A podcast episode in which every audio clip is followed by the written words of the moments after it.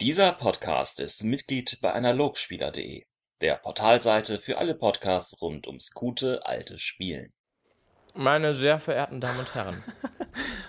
Es wir, müssen eigentlich, wir können uns Fresse jetzt. Eine, nein, Es wir können uns ist immer eine an. Hör doch mal auf, jetzt, du moderierst jedes Mal an. Ja, wir können ich uns doch eine was Anmoderation machen. ausdenken, die zu dem Thema passt. Ja, dann überleg mal. Komm, dann mach was wie- Tolles. Kommt herein, kommt rein, tretet, tretet ein, nehmt euch einen Keks, setzt euch hin ans wärmende Feuer unserer Gemeinschaft, unseres kleinen Podcasts. Das ist der, der Philipp, das ist ein ganz netter. Und ich heiße Florentin. Und wer bist du denn? Erzähl doch mal von deiner weiten Reise. Du hast bestimmt viel erlebt. Denn heute geht es. Jetzt warten wir zwei Minuten. Oh, dann einfach mal zu. Ich gehe mal davon aus, dass die Zuhörer tatsächlich auch antworten, wenn wir Fragen stellen. Deswegen ist eigentlich unhöflich, dann direkt weiterzureden. Wir reden heute. Viele Zuhörer haben es uns, haben sich gewünscht, haben uns Postkarten geschickt, haben uns Brieftauben geschickt. Wann ist es denn endlich mal soweit? Wann kommt er denn endlich mal? Wann kommen Sprachen und Akzente? Und wir dachten uns, heute ist es soweit. Heute reden wir über Travia, die, äh, die Mutter, die gütige Die Mutter, aller Sprachen. die, die Mutter, die Götter, nicht ganz Göttermutter, aber trotzdem die mütterliche Göttin. Und der Philipp, der hat euch mal ein bisschen was vorbereitet Also ich, ich muss sagen, zu dem Thema. ich muss sagen, ich bin sehr überrascht, wie viele Leute, also wie viele Hörer das leidenschaftlich äh, Texte geschrieben haben für Travia. Es ist ja wirklich, also außergewöhnlich. Travia ist hip. Travia ist es cool. ist hipper Travia als. Braios und Rondra zusammen. Ja. Wirklich, ohne Scheiß, Leute. Also, Ist ein finde ich ja gut, finde ich ja toll. Also, haben, also, es ist wirklich gut von euch, dass ihr das macht, toll. Aber überraschend. Also, für mich war es überraschend, denn, wie so gut wie jeder in seinem Ding auch festgestellt hat, ist Travia nicht so, also inhaltlich schw- schwierig. Sagen wir mal schwierig. Aber ich glaube, wir haben gar nicht mehr so viele Götter, oder? Ich glaube, jetzt werden die, Gö- jetzt werden die, jetzt reißen sich die Leute um die wenigen Götter, die wir noch ausstehen haben und versuchen, ihre Lieblinge noch unterzubringen und ihre Meinung einzubringen in den Podcast. Denn wir haben ja schon die meisten Götter, glaube ich, mittlerweile. Wie viele haben wir denn eigentlich? Haben wir schon Ja, Halbzeit? wir haben schon, ich glaube, ja, leicht. Ich glaube, es fehlt nur noch Pereine und äh, ich glaube, dann sind wir schon. Aber ich, Äh, äh, Ifirn? wenig. Ah, nee, ja, das ist ja keine, äh, also wie heißt bitte. Äh, Ingerim, Entschuldigung. Ingerim. Stimmt, ja, genau. Ein paar fehlen noch, aber es sind nicht viele. Ja, eigentlich, Also- wir haben es fast. Also wirklich, haut rein, haut in die Tasten zu den letzten, die wir haben. Denn danach werden wir nie wieder über Götter sprechen, tatsächlich. Aber wir können ja heute mal unsere Standard-Anmoderation, dass wir sagen, ja, das ist ja eher so ein unbekannter Gott, den kein Mensch kennt und kein Mensch spielt, heute mal umdrehen.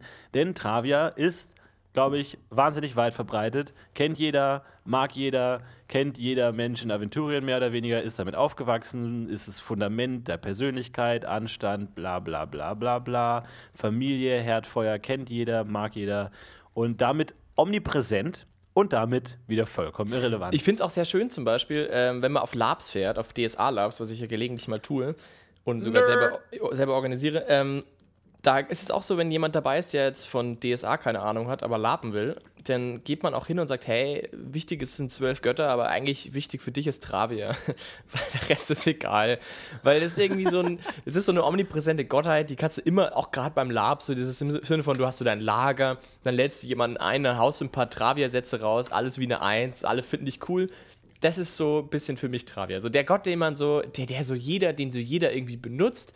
Aber, und jetzt kommen wir zum großen Aber, in dem Pen and Paper, also in dem klassischen Pen and Paper, ich weiß nicht, ich habe für Travia nie, also ich krieg nie was mit. Also ich finde, das ist ein riesen Unterschied zwischen was Travia in der Welt sein müsste und wie wir am Spieltisch damit umgehen. Also, ja, es ist halt, es ist halt so ein bisschen offensichtlich alles. Ne? Ich glaube, es ist jetzt vom Moralkodex auch so dem normalen menschlichen Alltag, den wir so kennen, am nächsten.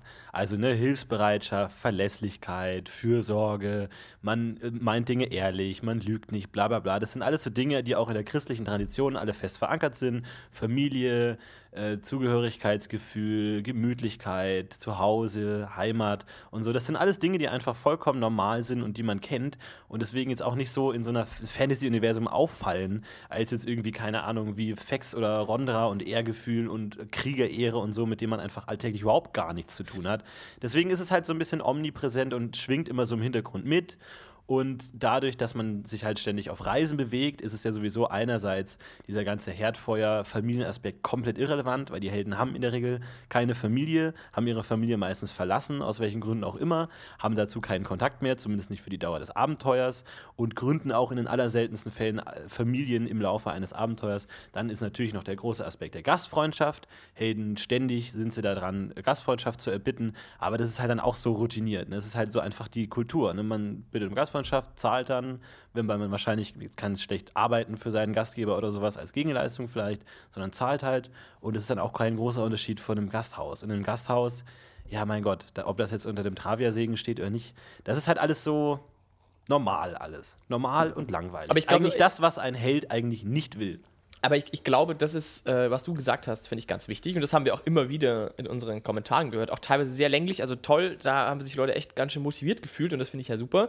Weil sie haben da, finde ich, auch ganz viel, also sehr gut getroffen, dass es natürlich schon für einen Helden eigentlich eine riesige Rolle spielen sollte, dass er ja seine Heimat verlassen hat und das zumindest für einen Großteil der Helden die das schon ein Problem auch irgendwie ist. Und oh, ich bin unterwegs und meine Eltern, wie wird es denen wohl gehen? Oder vielleicht irgendjemanden zurückgelassen hat. Ich meine, realistische Helden sollten ja eigentlich auch Leute kennen, die sie zurückgelassen haben. Freunde vielleicht, vielleicht sogar wirklich eine Freundin oder ein Freund oder wie auch immer. Eigentlich sollte das eine ganz schön große Rolle spielen. Tut es aber nicht, weil kein Spieler am Spieltisch oder die wenigsten Spieler am Spieltisch da richtig Bock drauf haben, sich da mit so einer äh, vergangenen Geschichte auseinanderzusetzen, die im Spieltisch ja auch keinen Impact hat. Also wenn du sagst, oh, ich gehe mal wieder weinen, weil meine Mutter so krank war, als ich gegangen bin und ich jetzt gar nicht weiß, wie es ihr geht, dann äh, bringt niemandem was. Alle sind genervt, alle denken sich, äh, was macht er wieder mit seinem eigenen Ding darum und so und da kommt nichts bei raus und so. Ich glaube, dass es eine Sache ist, die zwar in der Welt bestimmt extrem wichtig ist, so Sachen wie Heimweh und sowas, aber das ist halt am Spieltisch egal, weil niemand spielt ein Rollenspiel, um dann Heimweh vorzutäuschen. Das macht einfach kein Mensch. Und es ist halt dramaturgisch auch nicht so fruchtbar. Ne? Natürlich kann man am Anfang des Abenteuers, wenn sich die Helden kennenlernen, mal rumfragen, hey, wo kommt ihr her?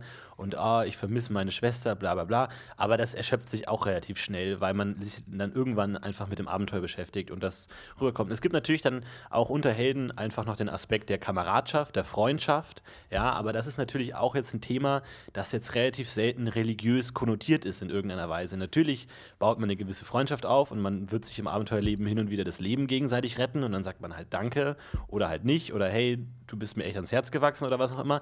Aber es steht jetzt nicht so unter diesem krassen religiösen Aspekt, jetzt zu sagen, oh, ich, ich bemerke, hier ist Zwist in der Gruppe, lass uns alle gemeinsam beten oder nochmal auf die, auf die Prinzipien Travias zurückbesinnen oder sowas in der Richtung. Das ist halt einfach normaler zwischenmenschlicher Umgang, ohne dass es jetzt wirklich diese, diesen religiösen Charakter hat. Deswegen ist halt Travia in ihrer Natur auch recht bescheiden als solches, weil es halt alles relativ eigentlich eher auffällt, wenn es nicht da ist, wenn man sich eben nicht gut versteht oder wenn Streit herrscht oder wenn man irgendwo mal zu Gast ist in der Familie, wo es Probleme gibt und die sich alle hassen und so, dann fällt es irgendwann auf. Aber das ist in den allerseltensten Fällen der Fall oder wirklich ungewöhnlich. Deswegen ist es halt alles so nebenbei. Ne? Und das ist halt. Aber bevor wir da jetzt das gehen, also das stimmt schon auch, aber ich wollte noch eins aus dem Weg schaffen in dem Zusammenhang, und zwar das mit dem Heiraten. Denn ich glaube auch, insgesamt, wie du sagst, es ist so normal und auch am Spieltisch irgendwie fehl am Platze, dass sogar heiratende Helden, wie wir das eben gesehen haben, also in unserer Kampagnengruppe hat jetzt ein Spielercharakter geheiratet, aber ein NSC, also er hat nicht intern in der Gruppe geheiratet. Und das Resultat war, dass einfach das auch wieder mal gar nicht am Spieltisch so auftaucht oder so wenig, dass es einfach keine Rolle spielt, weil der Spieler einfach andere Sachen im Kopf hat und das nicht ja. so spielt. Und ich meine, klar, da gibt es bestimmt den einen oder anderen, der das mehr macht und der da mehr Leidenschaft reinsetzt und das toller und interessanter findet. Gar, gar keine Frage. Aber effektiv am Spieltisch ist es dann trotzdem nur so eine Nebensächlichkeit. Ich meine, das ist ein interessanter Aspekt, äh, Charaktere, die heiraten. Ne? Es ist natürlich ein Aspekt, der zum Scheitern verurteilt ist, von Anfang an, weil der Held nicht einfach sagen kann, ich bleibe bei meiner Familie oder ich nehme meine Frau oder meinen Mann mit von mir aus. Kann man natürlich irgendwo machen, ist jetzt aber eher unhandlich. Ähm, Kommt ein bisschen darauf an, glaube ich. Genau, genau, das meine ich. Ich glaube, du, du redest halt jetzt vor allem von der Kampagne, wo du ja, sage ich mal, als Spieler gar nicht so viel Option hast, einfach zu sagen, oh, dann rette ich halt mal nicht die Welt. Ja, aber das also, sind dann wieder Spezialabenteuer. Das kann man natürlich machen, dass irgendwie jeder mit seiner Familie rumreist oder die Adelsfamilie oder man, man nimmt seine ganze, was auch immer mit. So, aber das ist einfach nicht das, das normale äh, Treiben. Ich meine, das ist ein interessanter Ansatz äh, zu heiraten. Ich glaube, man kann da viel daraus machen. Vielleicht auch. Ähm, mehr als wir es gesehen haben, weil es dann relativ schnell wieder in Vergessenheit geraten ist. Und es ist halt einfach schwer, einfach umzusetzen, weil es da kein Protokoll gibt, wie man sich als Charakter oder als Spieler irgendwie um Heirat kümmern soll oder jetzt auf Abenteuer sein soll oder schreibt man dann ständig Briefe oder äh, hat man dann mehr Motivation, das Böse zu besiegen, weil man ja zu Hause Kind und Familie hat und sowas oder motiviert man sich dann anders oder sowas in der Richtung. Das kann man ja dramaturgisch schon in gewisser Weise ausschöpfen irgendwo, aber es ist jetzt nicht so ganz leicht und nicht so einfach so äh, protokolliert von der Hand, anstatt einfach zu sagen, wir müssen den Drachen töten, weil es ist das Richtige und so in der Richtung. Also, also man, in, ja, in ja. unserem Fall sieht man ja zum Beispiel, ich gebe mir als Meister Mühe, das immer wieder anzusprechen, aber dann, dann wird das in der, also auch völlig, völlig legitim in der Gruppe halt zur Kenntnis genommen, so, ja, stimmt, ich habe ja eine Frau, ja, und jetzt? Und dann, finde ich, stehst du halt immer da und dann kommt, dann, dann kommt nicht mehr viel. Also dann ändert es ändert nichts. Also es ist kein Input irgendwie. Das ist nicht, dass du dich anders verhalten würdest. Du würdest vielleicht sagen, okay, ich gehe jetzt nicht mit in den Puff. Okay, gut. Das ist vielleicht noch so das Maximale. Mhm. Wie auch immer. Also ich denke. Ja, klar. Ich mein, man kann da viel draus machen. Ne? Dann irgendwie mit Verführungen spielen und so und ist er treu oder nicht. Oder äh, wie sieht es aus? Oder dann in der Richtung, dann ist die Frau vielleicht auch mal so, dass sie beim, nach dem dritten Abenteuer sagt, wenn du jetzt nochmal gehst, dann, dann hab ich, haben wir da echt ein Problem. So, das geht nicht. Du musst dich um deine Familie kümmern und um dein Kind und was auch immer. Aber auch das wird nur zu einem Drama führen, außer der Spieler ist es bereit, seinen Charakter aufzugeben oder sowas. Und die Frage ist, ob das dann letztendlich so, so sinnvoll ist. Weil man kann ja da auch jetzt nicht so hart durchgreifen und dann einfach zu sagen, keine Ahnung, wenn das ein Travia-Geweihter mitbekommt, dass du ständig auf Reisen bist, um deine Frau alleine ihr Kind aufziehen muss, dann verhängt er irgendwelche Strafen oder Travia wird dich selber strafen oder was auch immer, weil du den Bund der, der Ehe nicht heiligst oder was auch immer. Aber das ist halt auch die Frage, wo das letztendlich hinführt. Das ist halt einfach als Konzept nicht dem Abenteuerleben zuträglich einfach. Da muss man sich schon sehr viel Mühe geben. Und ich glaube, es kann sehr schön sein, wenn es klappt, aber genau, das wollte ich jetzt nur gleich mal aus dem Weg schaffen, weil ich finde, das ist ein ganz offensichtlicher Punkt, der bei Travia immer wieder im Hause steht. Hochzeiten oder was, was damit anzufangen ist. Und ich, ja, ich bin da relativ strikter Meinung. Also meine Charaktere heiraten ihm, wie gesagt, auch gerne mal. Gerade in der Kampagne habe ich das ja jetzt gemacht. Und ich denke auch, dass die, dass die dritte und Bunde von uns vielleicht auch noch so was ähnliches zumindest wie, ein, wie eine Hochzeit oder zumindest eine Art Beziehung auch haben will. Es bietet sich in der Kampagne auch ein bisschen an, dass man ja, wenn man eh so viel Zeit, sage ich jetzt mal, hat und dann ist das irgendwie naheliegend, aber ich glaube nicht, dass das für Spielerische irgendwie groß ergiebig ist, außer man hat als Spieler da mega Bock drauf. Was ja auch cool ist. Ja, es ist absolut cool, aber es ist halt von auch dramaturgisch schwer zu dosieren irgendwie, weil die einfach einen Großteil der Zeit einfach nicht anwesend sind und nicht erreichbar sind. Man kann da schlecht anrufen und sagen, ich bin gerade in der Front und ich gehe jetzt in die große Schlacht. Und dann hat man den unglaublich herzzerreißenden Dialog zwischen Frau und Mann, dass die Frau sich schon mal vorsorglich verabschiedet und sowas in der Art geht halt einfach nicht, weil es ist halt einfach, die ist halt nicht da. Einfach nicht, nicht auf der Bühne. Und wenn sie dann da ist, dann ist es halt immer zwischen Abenteuern, kann man dann sagen, ja, ich besuche die jetzt, dann weiß man auch nicht, was man machen soll. So, was hängt man den ganzen Tag rum und sagt dann, ja, ich muss eh bald wieder los. Ist schwierig, passt halt einfach nicht rein. Man muss dann gucken, ob man das irgendwie in Abenteuer anders spezieller einbauen kann oder die reist dann eine Zeit lang mit. Oder ist irgendein NSC, der häufiger auftaucht oder sowas, dass man das schon baut als Meister, dass man den vielleicht irgendwann wieder sieht oder die irgendwann mal gefangen genommen wird und man die eh retten muss und so, dann ergibt es vielleicht ein bisschen mehr Sinn, aber ansonsten ist es eher fast eigentlich hinderlich. Aber gut, ich denke, da kann sich jeder auch sein eigenes Bild machen dürfen. Aber ich wollte noch was anderes machen. Und zwar äh, jetzt mal weggehen von Hochzeit und, und heiraten Helden und das, was, sage ich jetzt mal, innerfamiliär für die Helden funktioniert. Das gilt ja jetzt nicht nur für Hochzeiten, sondern für alle Travia-Aspekte in einer Art Liebesbeziehung, wie äh, zum Beispiel Eltern oder Familie oder ähnliches. Das finde ich, fällt alles unter dasselbe Problem, also das wir gerade diskutiert haben. Aber was ich mich noch gefragt habe, war jetzt mal ganz anders, was überhaupt Travia ungefähr ist. Also, wo genau finden wir denn überhaupt Travia? Was, was stellt es denn dar? Und das finde ich, um nochmal auf diesen religiösen Aspekt zurückzukommen, weil du ja gemeint hast, dass du nicht das Gefühl hast, dass Freundschaft so religiös ist und deswegen auch mit Travia so wenig im, im Zusammenhang steht, wenn du das quasi am Spieltisch hast. Ähm, ich finde, das ist eben genau das Ding irgendwie bei der Gottheit, irgendwie, bei dieser Travia-Gottheit, die ja irgendwie für was steht, was eben wenig religiös ist. Und zwar in meinen Augen steht es irgendwie für das gesellschaftliche Zusammenleben, also für die Zivilisation, aber nicht im Sinne von Wissen und, und Errungenschaften der Zivilisation, sondern eher so im, ja, der Umgang von vielen Menschen auf engen Raum, oder? Ich denke mal, das kann man so sagen. So die, ich meine, die positiven Aspekte ja. davon. Die es ist die Frage, Aspekte. wie du halt, wie halt Religiosität jetzt definierst. Ne? Ob du das nur halt durch Gebete, Liturgien und Prunk definierst oder halt als christlicher Heiliger Geist, Gemeinschaft der Gläubigen. Da ist es natürlich schon hochreligiös oder halt sowas in der Richtung. Ja, ja, aber schon, halt aber nicht, so, nicht so ausgesprochen. Genau, was ich eben meine, ist dieser, dieser zivilisatorische Aspekt, also dieses gesellschaftliche, zivilisatorische. Das ist auch in unserer Welt nicht wirklich religiös. Also ganz im Gegenteil. Es ist sogar eher das Gegenteil von Religion. Also dieses Ganze, das ist eher so, ich meine, klar, man muss sich arrangieren und es gibt schon diese Regeln des Zusammenlebens. Und das kann man dann wiederum schon sehr religiös aufnehmen, so die zehn Gebote und so. Und so verhält man sich in, in der Gesellschaft. Ich meine, das kann man, glaube ich, da schon ganz gut finden, aber es ist halt nicht so, es wird halt nicht so hochstilisiert, weil das sowas Allgegenwärtiges ist, dass es einfach nicht, nicht da ist. Und ich deswegen glaube ich, dass diese Gottheit auch schwer das Problem hat, dass sie eben keine, nicht so wie Firon, der sich mit so einer, ich sage jetzt mal, sehr äh, ja, spirituellen Selbstverwirklichungs-Bla-Theorie da irgendwie hält. Travia ist halt so durchschnittlich in ihrer, in dem, was es steht, dass es halt auch irgendwie diese Spiritualität gar nicht findet, also nur sehr bedingt findet. Also ja, ich glaube, das ist so ein bisschen das Hauptproblem von Travia, oder? Ja, ich meine, es vermischt sich halt auch stark mit Kulturen. Weil ich meine, wenn du fragst, was ist der Religiosität, ist es ja in gewisser Weise so eine Letztbegründung. Warum mache ich etwas für den Gott? Das hast du bei Travia einfach relativ selten. Also wenn du jetzt einen Rondra-Geweihten fragst, warum kämpfst du nicht strategisch sinnvoll, sondern so wie du kämpfst, dann sag einfach für die Ehre Rondras, für Rondra.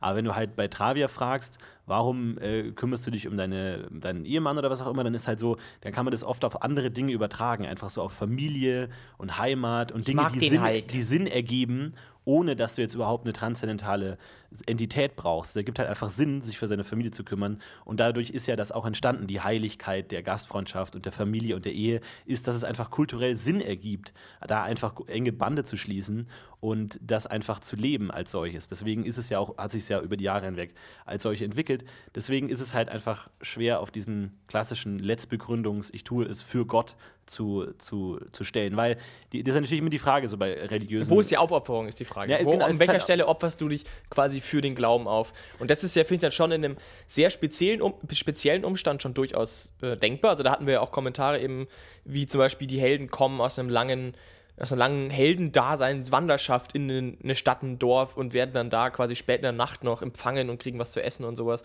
Das ist natürlich schon irgendwie Aufopferung für die Gottheit, dass du sagst, okay, oder ein Armenhaus zum Beispiel, ein Waisenhaus. Und das ist, glaube ich, der Punkt, wo ich dann später nochmal drauf zurückkommen will, dass du als Geweihter, als, als Erwachsener sozusagen für den Glauben deine persönlichen Ansprüche ein bisschen anpasst für andere. Das ist halt so irgendwo die Aufopferung. Aber das ist schon so speziell am Rande und das sind schon so wenige Leute, die das aktiv tun, dass der Travia-Glaube da finde ich schon, ja, wie du sagst, also. Eben, und du, du musst es ja auch nicht immer religiös begründen, was du tust.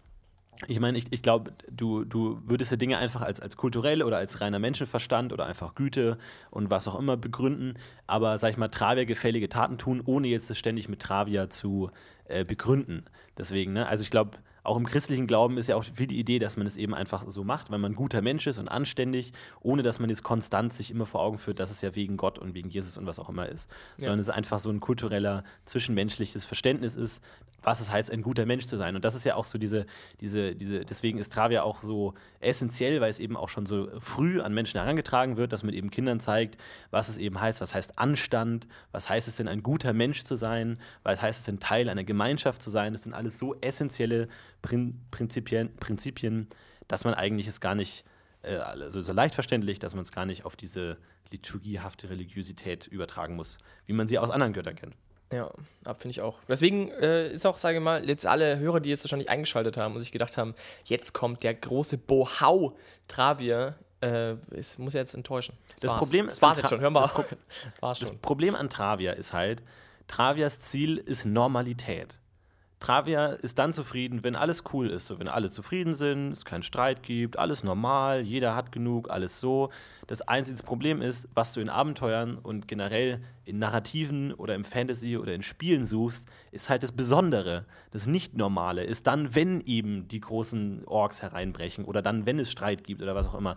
Deswegen ist es halt immer so ein gewisser Clinch, weil du eigentlich nie äh, in der Situation bist, dass es irgendwie interessant ist, ähm, das Normale darzustellen. Außer halt wie es Zurückkehr nach dem Abenteuer, wenn der Böse besiegt ist, dann kehren alle wieder zurück und man hat ein großes Fest am Feuer und man sagt, juhu, wie toll war das jetzt? Und dann ist alles nach dem Abspann. Ist dann wieder Travia. Bis Anfang zweiter Teil, dann ist es wieder nicht wichtig. Weil dann ist Krieg und Zauberei und Artefakte und Zwerge und dann ist Travia egal. Okay, dann haben wir jetzt mal den offensichtlichen Aspekt abgehakt. Jetzt kommt die große Frage, finde ich, die da jetzt im Bilde natürlich steht. Was heißt das denn jetzt äh, für die Verklemmtheit Travias? Also, ich meine, es die gibt Moral. Eben, ja, ja, genau, die Moral könnte man. Die Moral alleine wäre jetzt aber noch nicht das Problem. Sondern die Kirche wird ja auch, zumindest in den Publikationen und auch so erscheint, also wird die Kirche immer wieder auch sehr, also zum einen sehr kriegerisch. Ich denke, das ist auch ein Thema, wo wir auf jeden Fall noch heute drauf zu sprechen kommen müssen. Zum anderen aber auch einfach sehr starr und festgefahren in ihrer Moralvorstellung. Also ja, Moral an der Stelle. Jetzt, ähm, wie passt das für dich zusammen? Also wenn du sagst, auf der einen Seite sind, bin ich zwar der, der Gott des gesellschaftlichen Zusammenlebens und ich bin der Meinung, dass wir uns alle verstehen sollten und dass wir uns alle gern haben sollten, aber auf der anderen Seite finde ich zum Beispiel Andersgläubige echt ein Problem. Das ist echt ein Ding, das geht überhaupt nicht. Oder wenn du unverheiratet Sex hast, ist es ja schon irgendwie, ich weiß jetzt nicht, weiß nicht genau, das kommt wahrscheinlich immer sehr individuell auch drauf an, wo du bist, aber ist durchaus, sage ich mal, auch eher nicht gewünscht, eher Ja. schlecht. Ich glaube, wir haben hier einfach ein großes Problem aus der Perspektive der Modernität. Auf den Begriff der Sittlichkeit. Das ist ja auch ein großes Ding von Travia. Sittlichkeit. Was gehört sich? Was macht man? Und all das, was wir halt mit spießigem Bürgertum und uncool, und da muss man unbedingt ausbrechen, irgendwo assoziieren. Also dieses Hör auf deinen Vater, tu, was er dir sagt, bla bla bla. Dieses ganze uncoole bürgerliche Sittlichkeit. Und jetzt natürlich die Frage, wie setzt man das um? Ist, ähm, wählt man da eher einen modernen Ansatz? Wie geht es in der Familie zu? Weil Fa- Familie ist natürlich auch ein Geborgenheitsinstrument, aber natürlich auch ein hierarchisches, äh, repressives Element in gewisser Weise. Du bist in der Familie zu einem großen Teil nicht frei.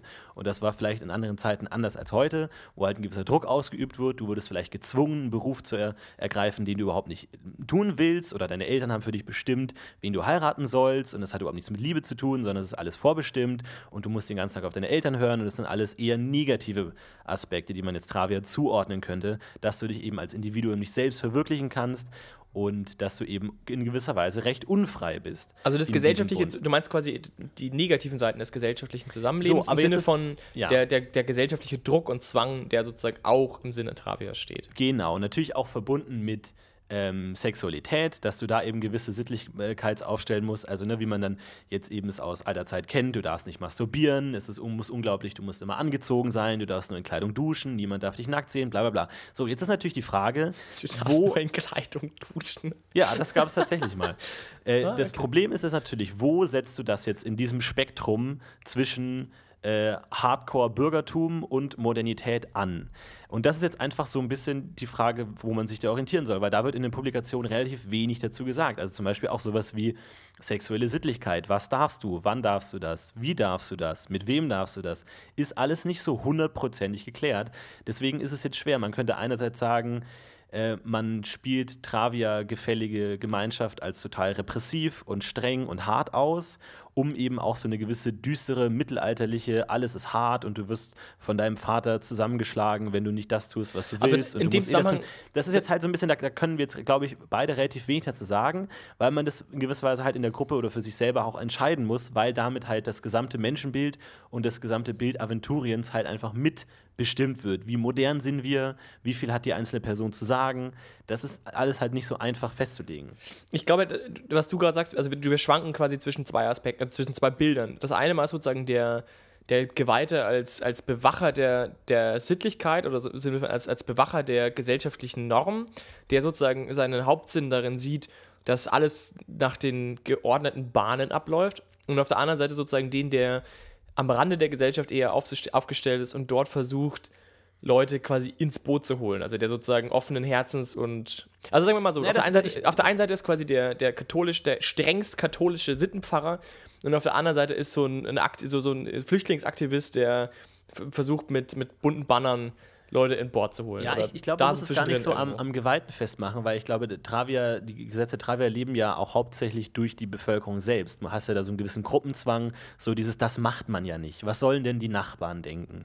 Wenn, wir, wenn jetzt meine Tochter hier mit großem Ausschnitt und Minirock durch die Gegend läuft, ne? also jetzt auf Mittelalter bezogen, was auch immer das dann heißt. So, ne, das macht man nicht. Was sollen denn die Leute denken? Ja, all das, was man aus, aus familiären Umkreisen kennt, ist ja einfach durch dieses großen gesellschaftliche Überbau, durch die Nachbarschaft äh, eher geziemt, als dass jetzt wirklich der Pfarrer jedes Mal um die Ecke kommen müsste und sagt, hier, äh, Mandy, hör mal auf, dieses Glitzeroberteil die ganze Zeit anzuhaben. Da ist ja dann auch viel Druck, der indirekt sich auf gewisse Leute auswirkt.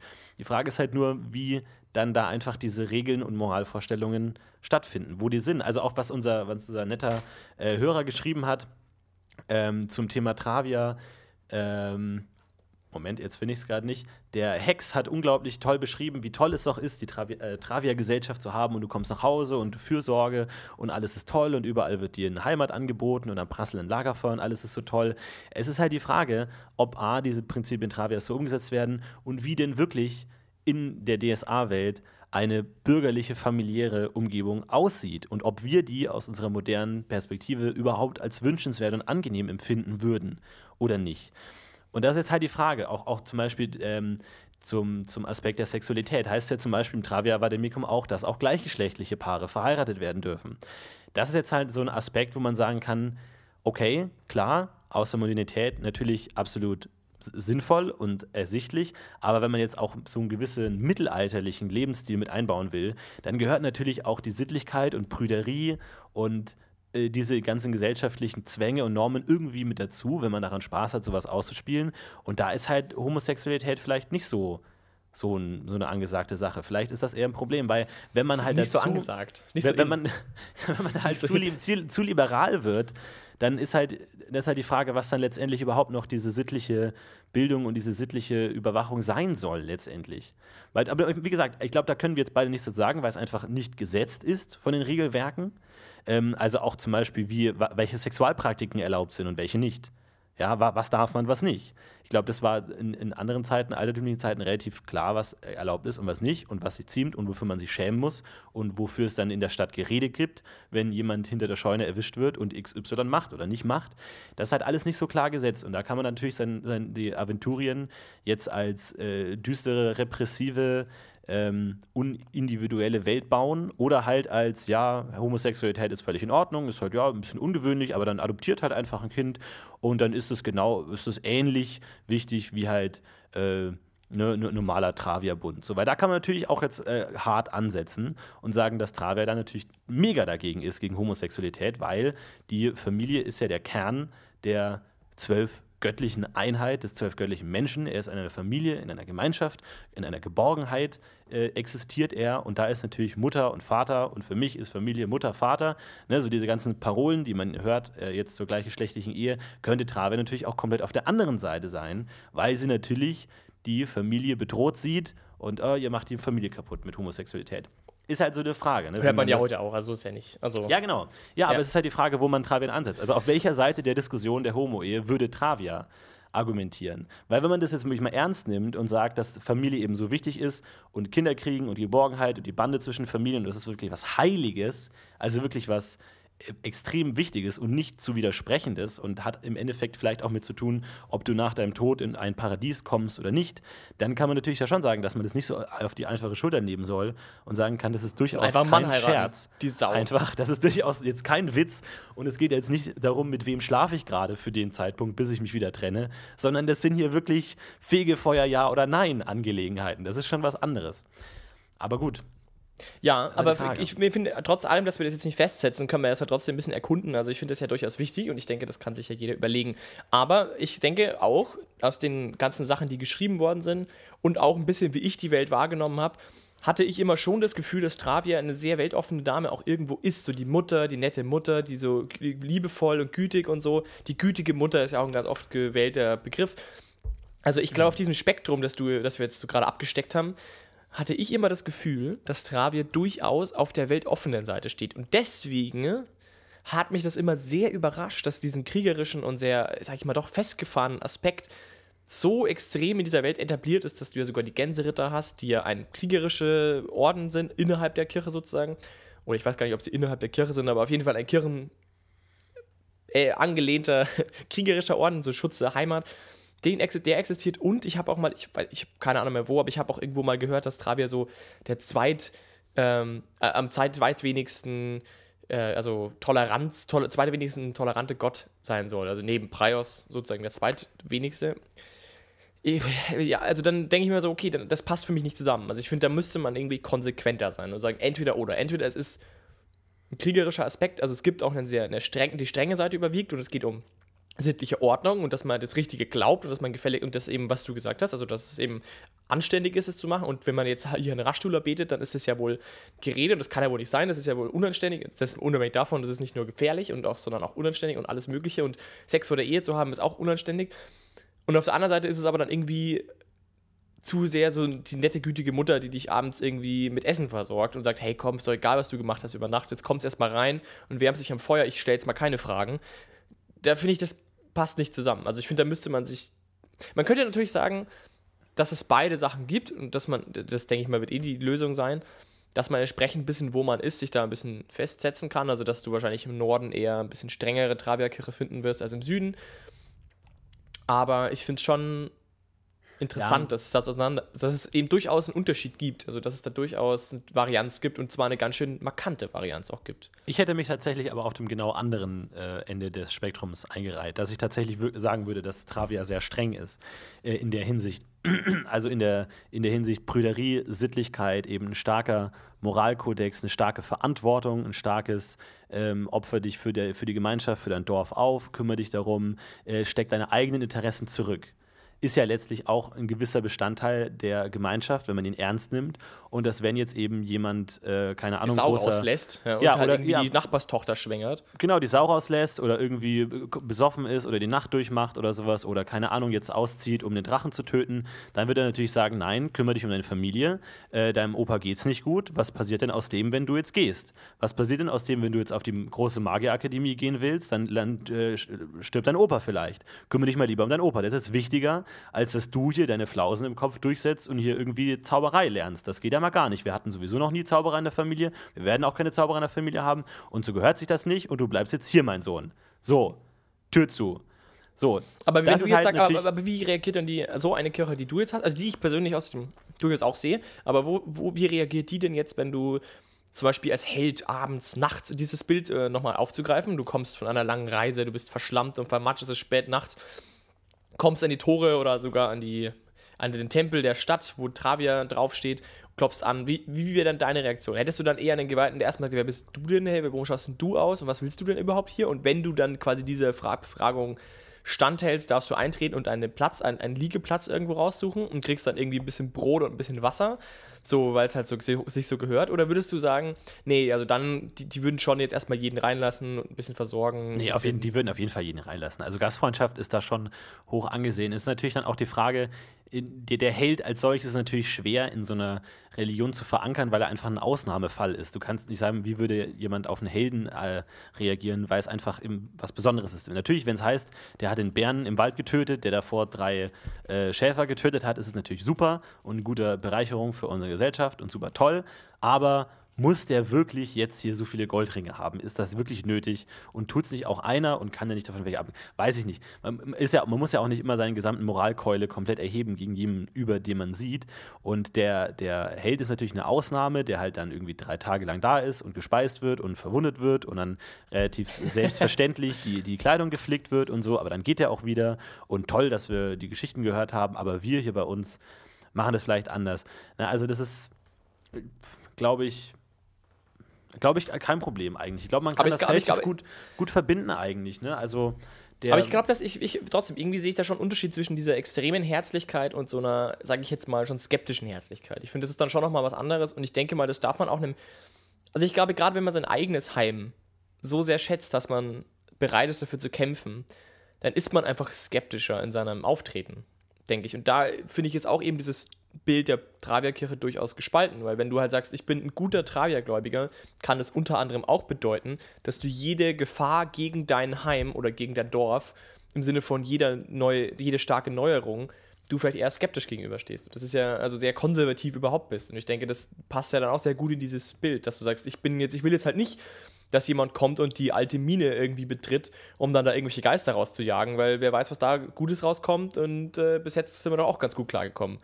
Ja, also da das, das kommst du schnell auch in den nicht, Punkt. Nicht mehr sehen als bei anderen äh, normalen Bauern Aberglaube oder sowas gegen, gegen Fremde. Ich glaube, da ist der Travia-Glaube schon eher der, wir sind eine große Gemeinschaft und genauso wie es äh, halt einen im Dorf gibt, der immer zu dem anderen Dorf läuft und da irgendwie, keine Ahnung, Sachen hin und her trägt, so gibt es halt auch andere Mitglieder der Gesellschaft, die halt durch die ganze Welt reisen und aber auch Teil der Gesellschaft sind und auch willkommen sind und man sich den auch nimmt in der, der Ansicht.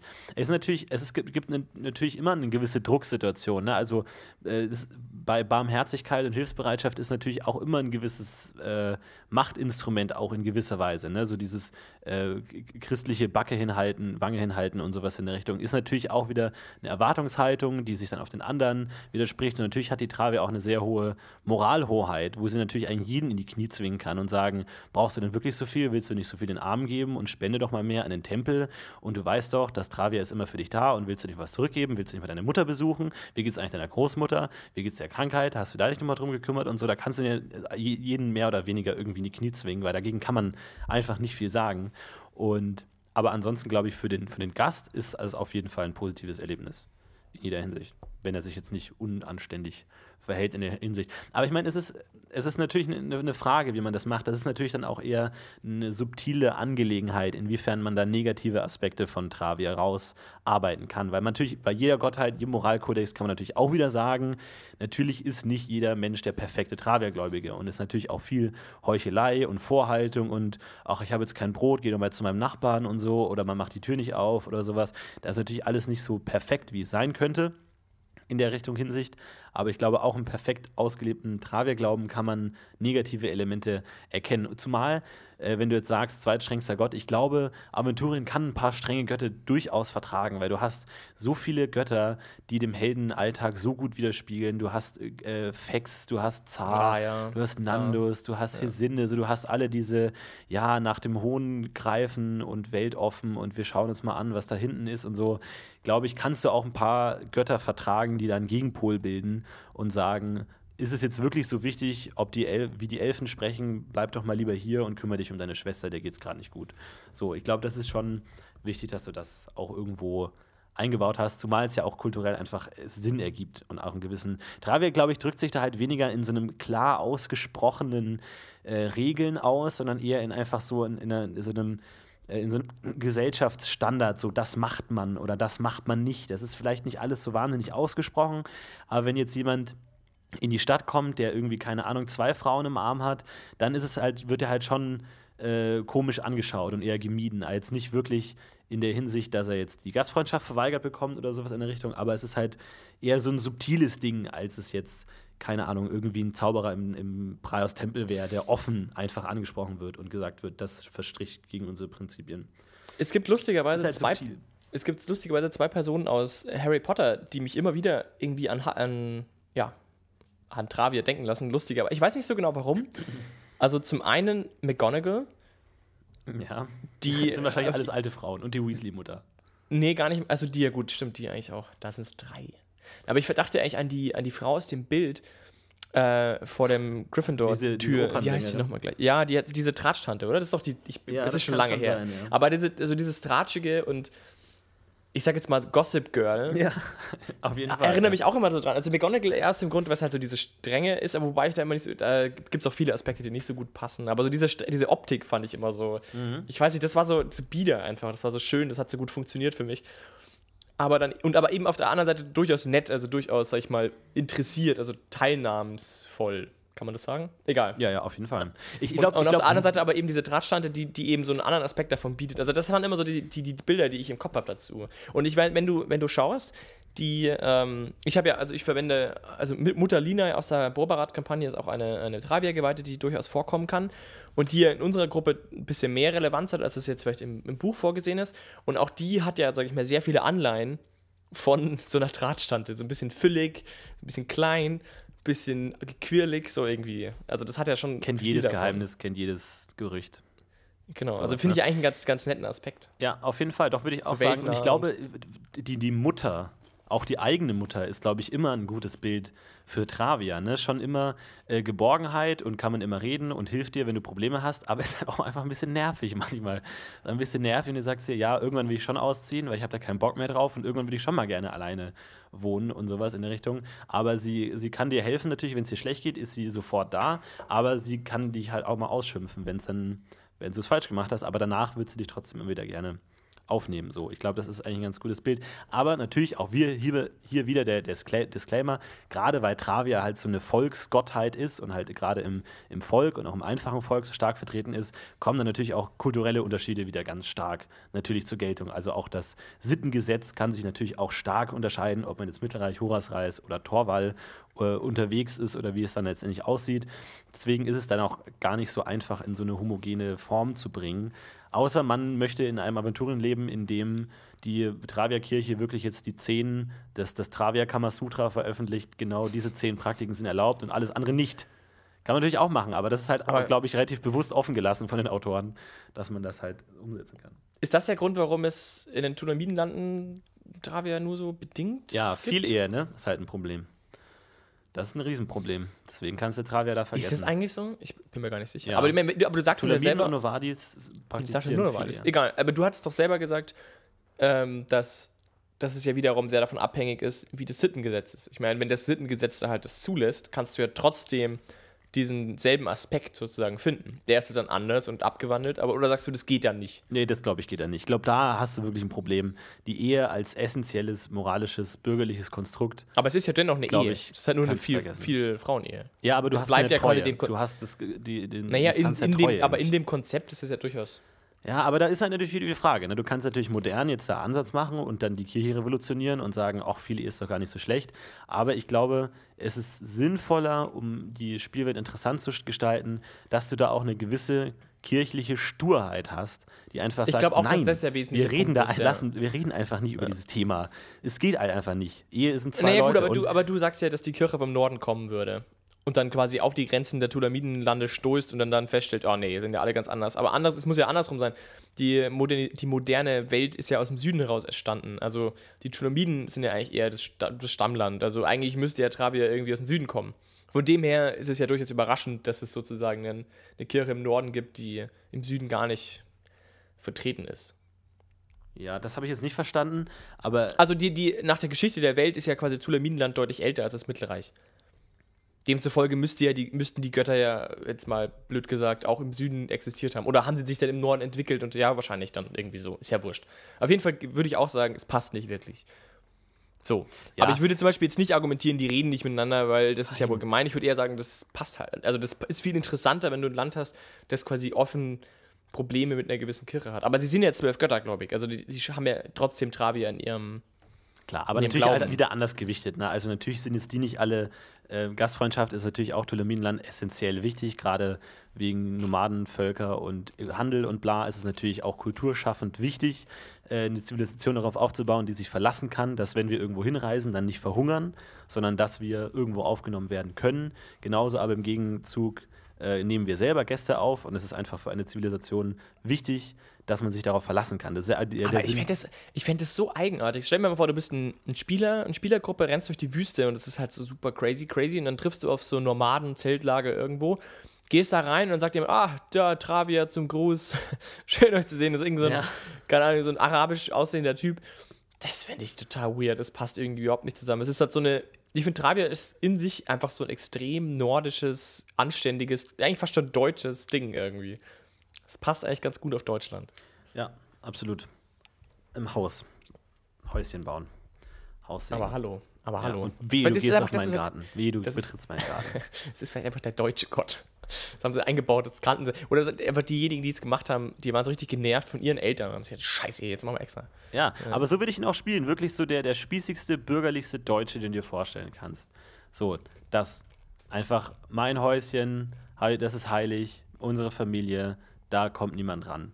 So, Aber ich finde zum. Beispiel gerade, also wenn man sich halt ganz und gar diesem Ding widmet, dieser Selbstaufopferung für die Gemeinschaft, dann finde ich, bist du halt auch ganz schnell bei Waisenhäusern oder Armenhäusern, was ja auch durchaus, finde ich, sehr richtig in der Welt ja auch existiert. Mhm. Das finde ich dann aber wiederum echt ganz schönen Aspekt, dass du sagst, dass du deine sakrale Aufgabe, deine göttliche Aufgabe sozusagen als zum Beispiel Geweihter oder Strenggläubiger eben darin siehst, deine, deine Freizeit sozusagen für andere zu opfern. Ob das jetzt quasi ist, dass du irgendwelche Weisen durchfütterst oder vielleicht irgendwie im kleineren, dass du Feste organisierst, ähm, quasi neben deinem normalen Beruf. Absolut. Dass du so Straßenfeste machst und sowas. Das fände ich ja auch schon einen coolen Aspekt. Und das, glaube ich, wäre auch außerdem durchaus schön für eine Welt, solche Aspekte auch mal zu zeigen, dass man irgendwie so kleine Straßenfeste mal hat oder irgendwelche anderen, eine Hochzeit oder keine Ahnung, dass du halt Leute hast, die sozusagen auch sowas mal auf die Beine stellen, weil du ja eine lebendige Gemeinschaft hast und eine lebendige Nachbarschaft und sowas und da ja sowas durchaus auch mal stattfindet. Absolut. Ich glaube, das ist auch der Aspekt von Travia, wo man eher, sag ich mal, den Götterglauben ausspielen kann,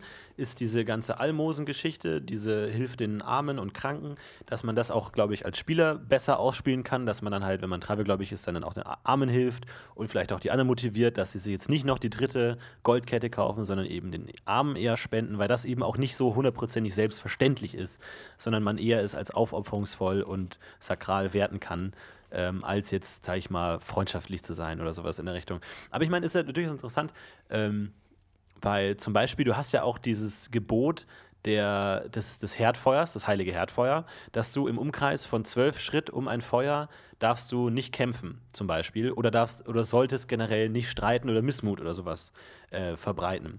Das ist ja durchaus zum Beispiel auch so, ein, so eine Tradition, so ein Ritual, das sich ja vielleicht für einen Travia-gläubigen Spieler gut nutzen lässt, dass wenn jetzt irgendwie am, am abendlichen Feuer irgendwie zwei anfangen zu streiten oder sowas in der Richtung, wie jetzt der, der böse Schwarzmerge zu töten sei oder ob er überhaupt zu töten sei, dass er dann sagt, so hier am Herdfeuer wird nicht gestritten. So, dann zieht euch woanders hin zurück, geht irgendwo anders hin, aber hier, das Feuer ist heilig, dieser Ort ist heilig, zwölf Schritt, hier wird nicht gestritten und hier wird nicht gekämpft. Und wenn ihr euch da eine, da eine Schlägerei stattfindet, ist es Travia-Frevel und ganz schlimm.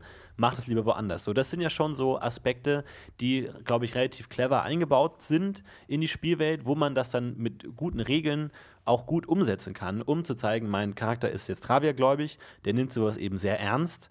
Oder der würde auch sagen, wenn es zu einer Schlägerei kommt, lass uns das lieber vor der Tür machen, weil Herdfeuer ist heilig, da will ich mich nicht prügeln. So, das finde ich zum Beispiel schon mal, da kann man gut was machen äh, damit, das kann man umsetzen, wenn man das weiß und das ähm, irgendwie umsetzen kann, finde ich das interessant. Genauso wie diese ganzen Almosen-Armen-Geschichte, glaube ich, sind das Aspekte, wo man in Travia Glauben wesentlich besser umsetzen kann, als in Gastfreundschaft und Familie, Treue und sowas in der Richtung. Ähm, weil man das da eben auch mal aus seinem normalen Heldenalltag rausgehen kann und das eben benennt und auch diese Heiligkeit der Geborgenheit dadurch irgendwie einfach darstellen kann, anstatt sie immer nur einfach im Hintergrund zu vermuten. Aber ich meine, anders, anders als Almosen oder ich sage jetzt mal so, das ist ja wirklich, also das mit dem Herdfeuer ist eine sehr konkrete Sache, aber anders als das wird es echt schwierig, oder? Also, also, du hast halt Feste im Allgemeinen, ein Fest im Allgemeinen oder eine, eine Art besondere Festivität, das muss jetzt nicht immer gleich was mit Essen zu tun haben. Aber dann, sonst wird es schon, sage ich mal, der Kontakt, also diese, diese Interaktion zwischen Spieler und oder Charakter im Spiel und es ist Glauben schwer. schon eingeschränkt, oder? Also da fällt dir noch irgendwas ein? Nee, ich habe auch länger überlegt, aber ich bin so richtig auf dem grünen Zweig. Also gewisser Patriotismus könnte man vielleicht noch sagen, würde passen oder irgendwie. Ja. Ja, es, es ist schwer. Ja, ist schwierig. Es ist halt schwer, weil ich glaube, die, die Travia-Gebote sind schwer aussprechbar. Weil oft werden, also aus meiner Erfahrung ist es ja bei Spielern so, dass dann relativ schnell diskutiert wird. Also wenn jetzt zum Beispiel ein Spieler ins Bordell gehen will und dann sagt der andere Spieler, hey, mach das mal lieber nicht, das ist ja nicht Travia gefällig. Dann sagt der Spieler, ja, warum denn? So, und dann gibt es eine Diskussion und wo der, glaube ich, der Travia-gefällige Spieler sich nicht unbedingt wirklich gut durchsetzen kann, weil es eigentlich eher halt so anstandsmäßig aus Scham und das macht man nicht und Travia und was würde meine Mutter denken, etc. Also wirklich schlecht Das kommt halt aus einer Zeit, die wir alle halt nicht mehr so, nicht mehr so leben. Ja, ich meine, es gibt ja auch heutzutage noch Dinge, für die man sich schämen würde. Also ich glaube, du würdest jetzt auch nicht sagen, dass du bei einer Prostituierten warst. So, das sind ja immer noch Dinge, die in gewisser Weise gesellschaftlich zu meiden sind. Da kann man vielleicht sagen, da war im Mittelalter vielleicht dann eher offener oder sowas in der Richtung. Keine Ahnung. Aber ne, das ist jetzt anders als bei Praios, wo du einfach klar sagen kannst, du soll Dämonen und Zauberei ist des und deswegen und da gibt es dieses Gesetz und das ist so und so und so und da kannst du in gewisser Weise diskutieren. Ist es bei Travia halt nicht so einfach, weil du kannst halt schlecht begründen, warum das jetzt, warum, ja, du kannst natürlich sagen, ja, die Prostituierte, dadurch beträchtigst du ihr Treueverhältnis ein und die ist vielleicht auch verheiratet ich mein, und so. Was du, was du machen halt kannst, ist zum Beispiel im Umgang mit Menschen, wäre vielleicht ein ganz guter Vergleich. Du sagst, okay, es kommt ein Typ auf dich zu, der sich vielleicht lächerlich benimmt oder irgendwie, keine Ahnung, deine Hilfe sucht, aber irgendwie dumm dabei anstellt, dass da kannst du halt auch entweder du lachst ihn aus und, und machst dich über ihn halt lächerlich oder du nimmst ihn ernst und nimmst ihn halt quasi hin und versuchst anständig zu sein. Ich glaube, das sind auch so die zwei, also kannst du ja auch so sehen, dass du sagst, warum hast du ihn jetzt anständig behandelt, warum darf ich ihn nicht auslachen, so der, der Trottel, so. Ja.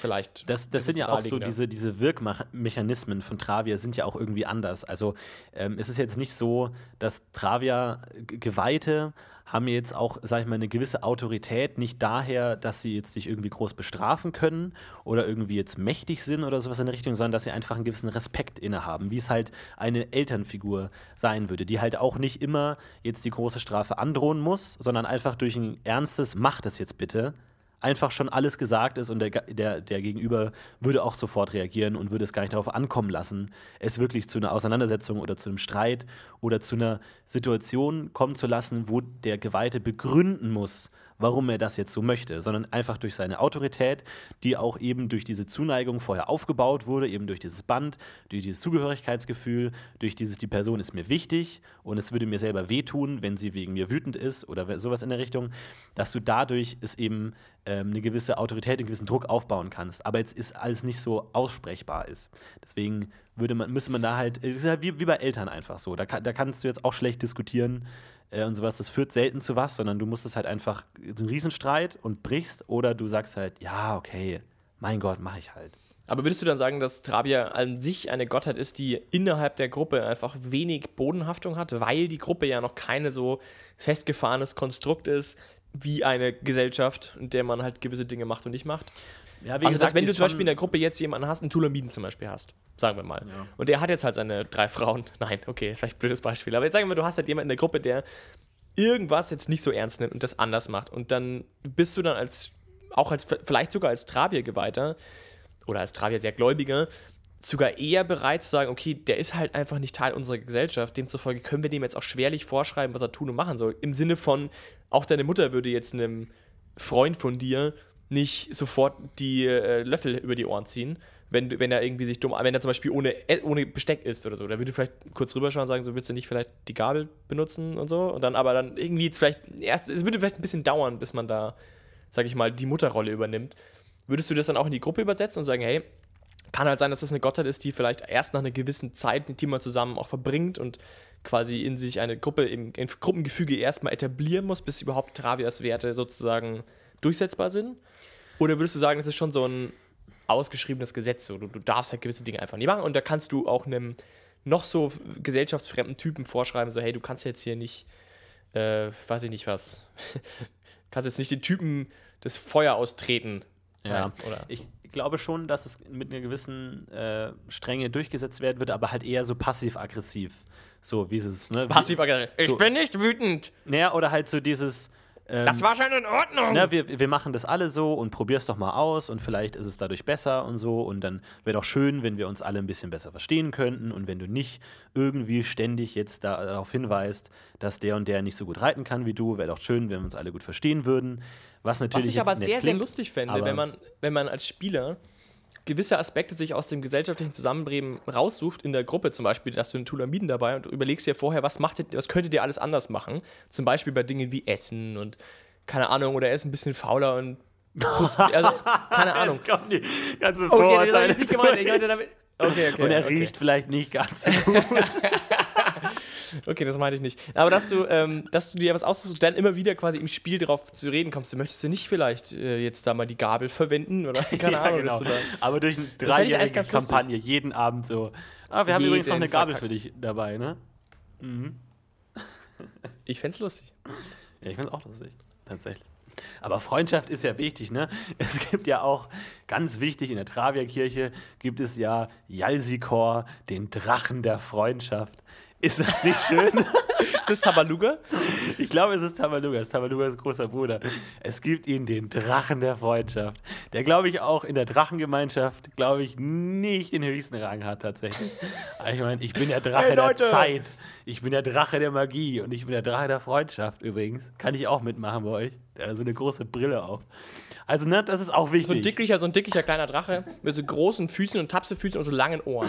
Ja, genau. Also der, der Hufflepuff-Drache einfach so ein bisschen. Ja, das ist ja. Also, das ist auch wichtig, verdammt nochmal. Freundschaft ist auch wichtig. Jalsikor. Aber schon ein ziemlich epischer Name für so ein ja, Shit. Ja, immerhin.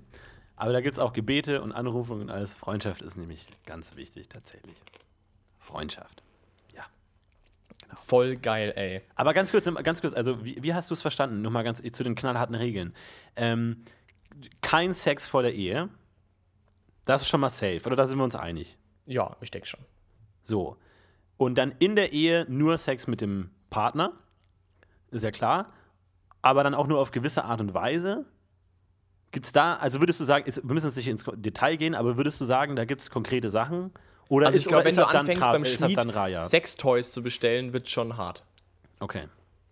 Also ich denke, alles, was du in deinem, ich denke mal, dass Stravia schon in vielerlei Hinsicht so funktioniert, dass was innerhalb deiner Hausmauern passiert, bleibt so lange, also sollte mal eher dein Zeug, ist eher mal dein Thema, bis es halt jemand merkt. Also wenn du irgendwie so laut Sex mit deiner Frau hast, dass die ganzen Nachbarn das noch hören, kannst du davon ausgehen, dass es zu Gerede in der Stadt führt. Wie sieht es aus mit Masturbation? Ich denke, es kommt immer, ich, ich würde es genauso machen, wie du, wie du gesagt hast. Ich meine, alles, was zu, zum Gespräch werden kann, ist ein Problem. Ich meine, allein dich beim Masturbieren zu finden, wäre ja schon, sage ich mal, ein bisschen anstößig oder lustig oder eine gute Geschichte. Und alles, was eine gute Geschichte abgibt, glaube ich, ist auch irgendwie schon ein Problem. Aber, aber sagt die Travia-Geweihte den Kindern, hey, mach das mal lieber nicht? Das glaube ich nicht. Ich glaube, ich glaube sogar eher, dass die Travia-Geweihte grundsätzlich jemand ist, die gar nicht so viel sagen muss, weil ja die Dinge eh schon klar sind. Die eher den Kindern sagt, jetzt fall mal nicht auf. Und den Kindern ist ja dann schon klar, wenn sie jetzt irgendwie masturbieren, würden sie das auch Leuten erzählen. Also wenn sie jetzt wiederum, also ich glaube, das ist ein ziemlich selbsterklärendes Ding. Bei dir hat ja deine Mutter auch nicht erzählt. Also, äh, wir, also gewisse Dinge natürlich schon, aber gewisse Dinge sind auch unausgesprochen einfach klar.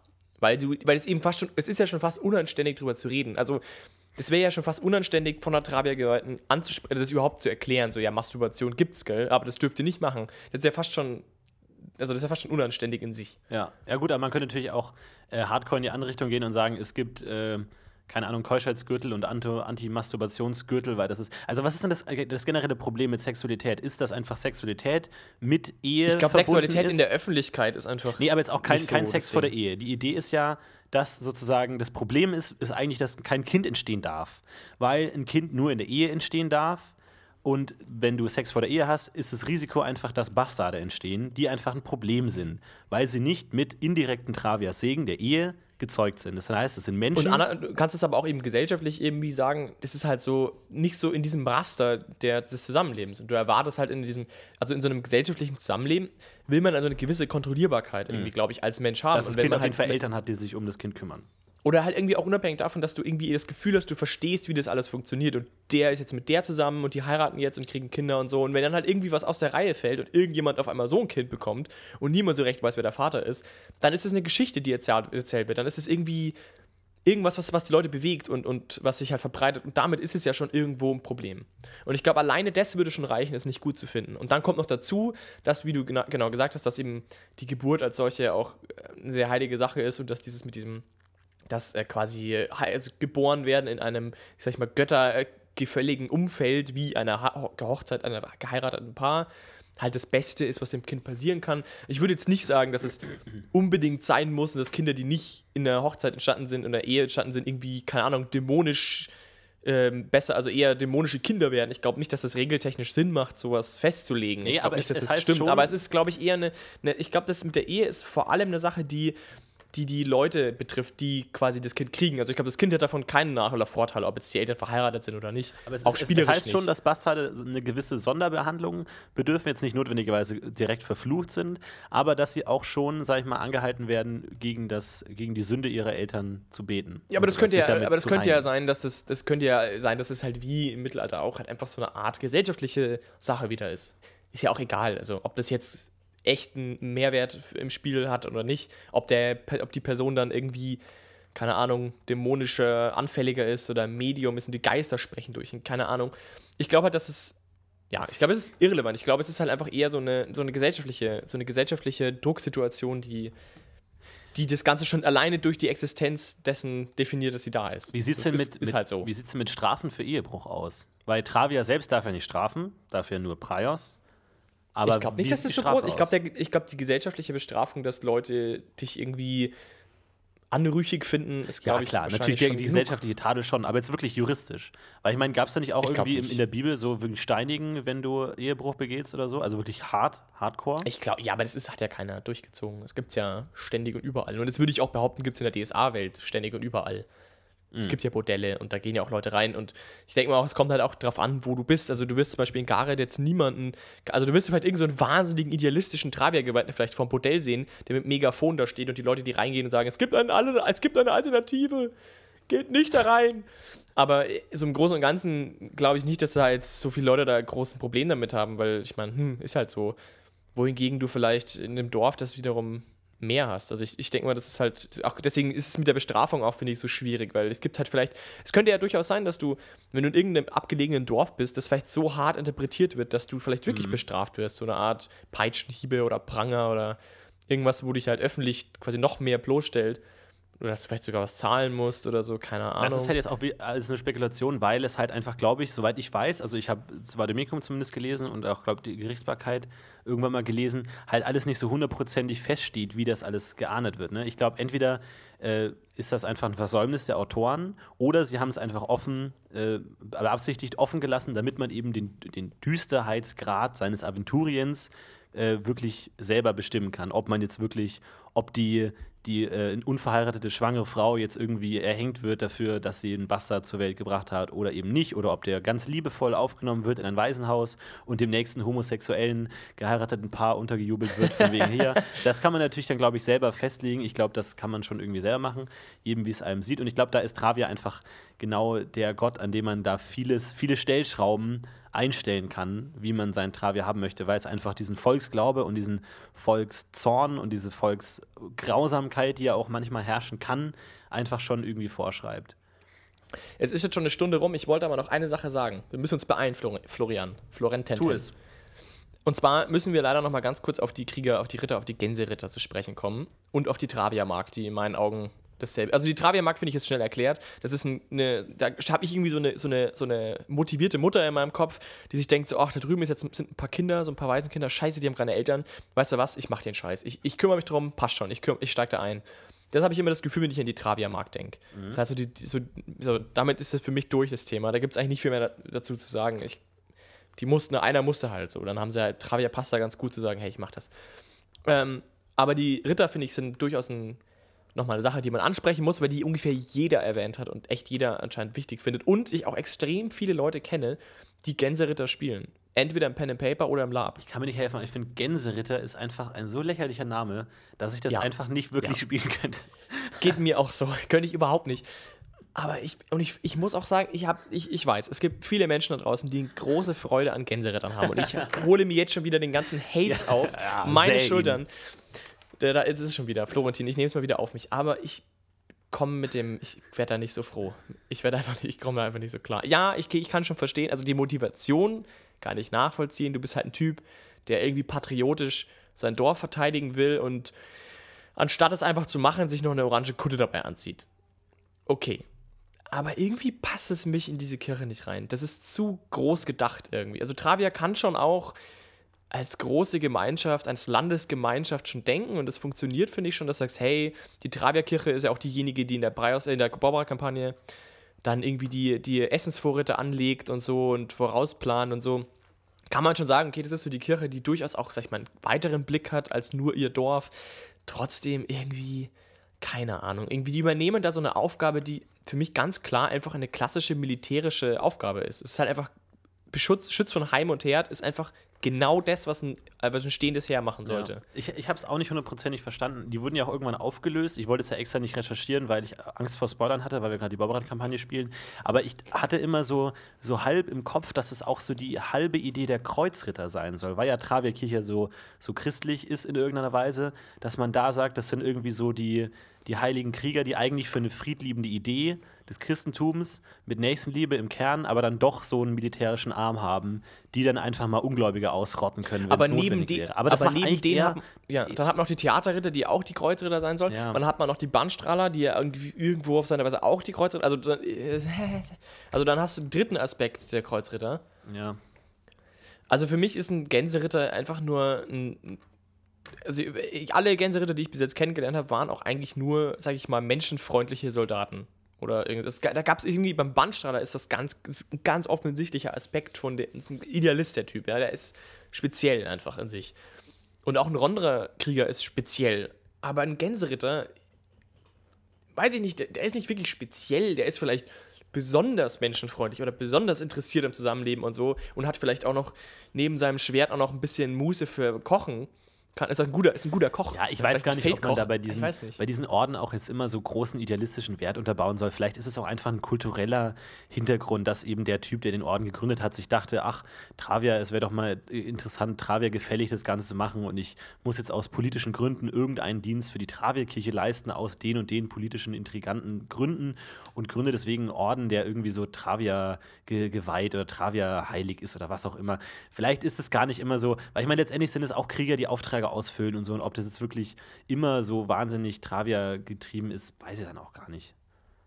Man kann natürlich sagen, dass der Typ einfach ein wahnsinnig, sag ich mal, heimatfreundlicher, patriotischer Typ war und gemeint hat, hey, ich, ich äh, möchte mich noch mehr äh, irgendwie auf eine Art heiligen Quest, also Armee reicht mir nicht, ich möchte eine heiligen Quest des Schutzes vollführen kann man ja. Argumentieren. Ich, ich, aber ich, also ja ich persönlich bin der Meinung, es funktioniert auf jeden Fall, aber ich, ich sehe da keine große Kapazität. Also das ist nicht so ein, nicht so ein Bandstrahler für mich. Nee, da ist nicht, nicht irgendwie ein großes Konzept dahinter, wo ich sage, hey, das ist total spannend, einen Bandstrahler zu spielen. So, boah, das ist total interessant, das ist nämlich wirklich anders, sondern ich finde, ein Gänseritter fühlt sich für mich nicht so wirklich anders an. Der hat zwar schon ein paar Aspekte, wahrscheinlich ein bisschen stärker als jetzt ein normaler Soldat, aber ich finde, der ist nicht so idealistisch anders, sondern er geht halt von Dorf zu Dorf und ja. ja, und hilft denen halt so gut er kann. So. Ja, finde ich, aber ich finde es eigentlich ganz interessant, dass man auch Kriegertypen mit einer gewissen Tradition bauen kann. Also, dann, ob es jetzt der Soldat ist, der irgendeinem legendären Heimatbanner, den baden-württembergischen Feuerteufeln angehört, die jetzt schon seit Jahrhundert irgendwie